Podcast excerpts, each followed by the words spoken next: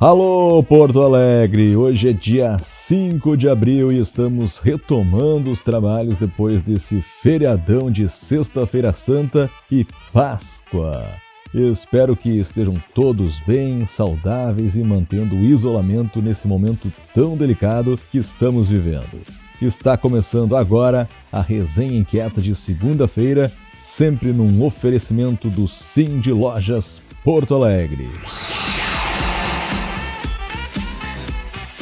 Começamos lembrando que na resenha da semana passada a gente comentou aqui que tivemos o 13º encontro do projeto Inquieto Negócios em Arte e Design, que aconteceu no formato virtual no dia 27 de março. Foi uma experiência incrível e quem vai contar melhor pra gente é a própria inquieta Isabel Christin, sempre envolvida diretamente com a organização desse projeto. Fala, Isabel! Queridos inquietos, Queremos compartilhar com vocês que o melhor nesses dois anos do projeto Inquieto Negócios em Arte e Design foi a descoberta do trabalho em times e a superação de seus criativos em desafios semelhantes e revelados pelo histórico e origem do grupo e pelas parcerias que o fizeram acontecer. E assim aconteceu o 13º encontro no formato virtual com as apresentações de iniciativas em design, arte, artesanato, biotecnologia, realidade aumentada, memória e território cultura digital e imagens. Simultaneamente, em formatos online e híbridos, o encontro promoveu oficinas de manualidades e criatividade, performances musicais de produtos e negócios em redes sociais, palestras sobre sustentabilidade e conversas com convidados especiais. Foi um prazer compartilhar com vocês. Muito obrigada. Essa foi a inquieta Isabel Christine, deixando o recado aqui na resenha. Muito bom ver as coisas acontecendo, mesmo que nesse formato online, que afinal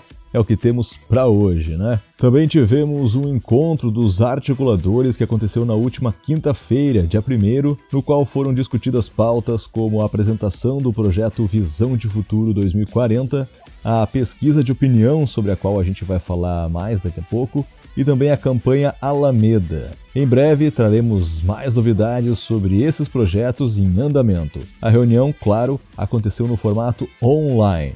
Aliás, vamos combinar que no meio desse cenário de pandemia, lidar com as emoções se tornou um dos grandes desafios para muitas pessoas. Por isso, com o objetivo de ajudar os empresários a enfrentarem da melhor forma as suas emoções e também auxiliá-los com a saúde emocional de suas equipes, o Sim de Lojas Porto Alegre convidou duas facilitadoras e mentoras de processos de desenvolvimento de pessoas para conduzir o Café com Lojistas, que aconteceu na manhã da última terça-feira, dia 30 de março, também em formato online.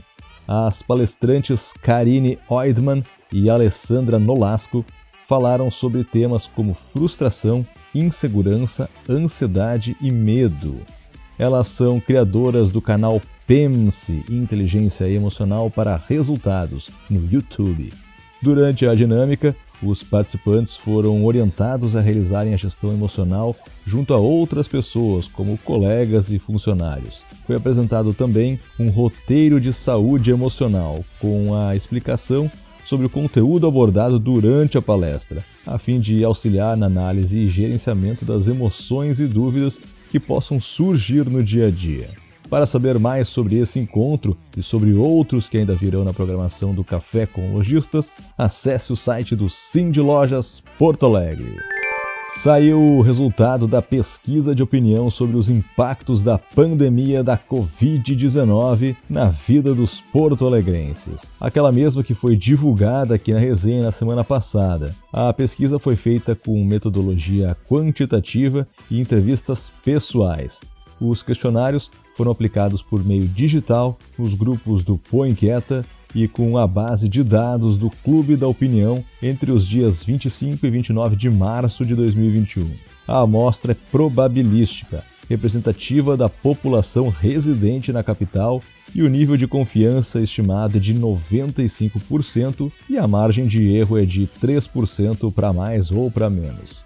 Foi ouvido um total de 1.066 pessoas de 74 diferentes bairros sendo 55% mulheres e 45% homens, todos das mais variadas faixas etárias, escolaridade e renda. Para acessar o PDF com a pesquisa na íntegra e todos os seus indicadores, basta clicar no link. E essa foi a nossa resenha de segunda-feira, pessoal, a primeira desse mês de abril que esperamos traga mais otimismo pra gente e dias melhores. A gente tá precisando. Por favor, cuidem-se, mantenham o isolamento e respeitem as orientações de prevenção contra o coronavírus. A resenha de hoje fica por aqui. Tchau!